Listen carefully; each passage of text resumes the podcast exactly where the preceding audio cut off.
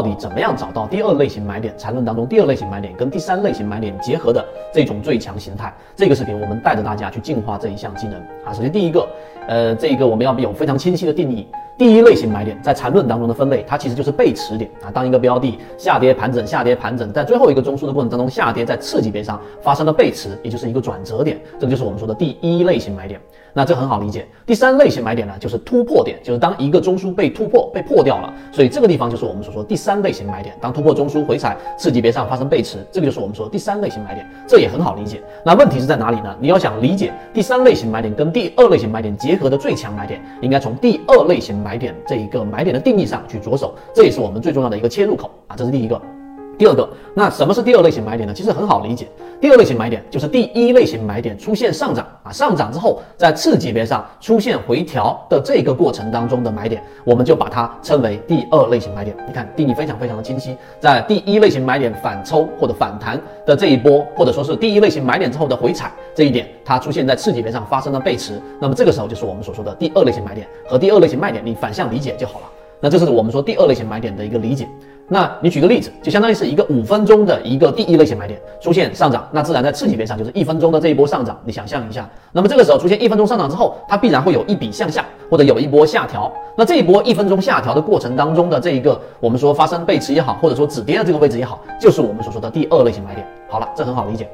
第三点，那你要想理解这种最强形态呢，那就就是我们所说的，你要把第二类型买点做一个区分。第一个就是我们说最强的形态了，就是当一个标的出现了一波下跌盘整，下跌盘整出现第一类型买点，那这个时候呢，这一笔上去了，对吧？这一笔上去之后，在它的次级别上的回调，也就是我们的第二类型买点的这个低点，第二类型买点发生在这一个最后的下跌盘整、下跌盘整的这一个中枢之上。那么这个时候，它出现了第二类型买点，就是我们所说的最强形态，就第二类型买点跟第三类型买点的结合。这种时候，往往就是出现我们所说的 V 型反转，也就是我们说最强的这种操作。所以，如果你在交易过程当中，第一类型买点买到了这样的标的，然后在第二类型买点上它没有出现在中枢之中，而是出现了最后的一个中枢之上，那么这就是一个 V 型反转了。这种呢，就是我们所说的可遇不可求。你通过其他模块来进行填充或者补充，或者说你对于缠论的这一种实践，在我们圈子当中越来越熟悉，那么你抓到这一种 V 型反转，或者抓到这一种我们说。第二跟第三类型买点结合的概率就会大大增加，这第三点。那么当然它是最强形态，那么有一种次强形态呢，就是我们说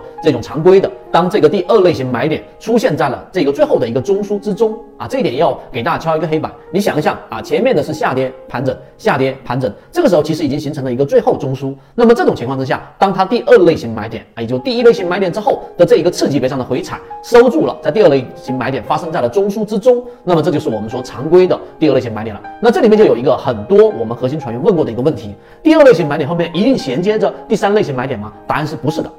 什么意思？就当第二类型买点发生之后，哎，你在这个地方做了一个介入，那么结果呢？它在后面中枢盘整过程当中又再次出现了一个类似第二类型买点的这个一次、两次、三次都一样。这个时候其实是不需要给它任何的名字的，它也就是我们你可以把它叫做第二类型买点。所以第二类型买点后面不必然接着第三类型买点，这是一个非常具有实战意义的一个理解。但大家很多时候在这里面混淆的一个地方啊，这是我们第三个说到的，它在中枢之中当然最弱势的啊，也就是我们也出现过啊，也看到过，当第二类型买点它实际上呢出现在第一类型买。点之下，也就中枢之下，甚至在第一类型买点之下，这种情况有没有？答案也是有的。那么这个我们在后面会给大家去讲到，它会出现一个盘整背驰的一种情况。所以，我们把第二类型买点理解透了，实际上在第三类型买点和第二类型买点结合的最强形态上，实际上你就能够去找到一些比较好的标的了。今天的精华实战分享就到这里。炒股要理性，要有一套完整的交易系统，才能在股市中长期生存。想要系统学习，可以邀请到我们的实战圈子，我个人号是。f f y 八八九，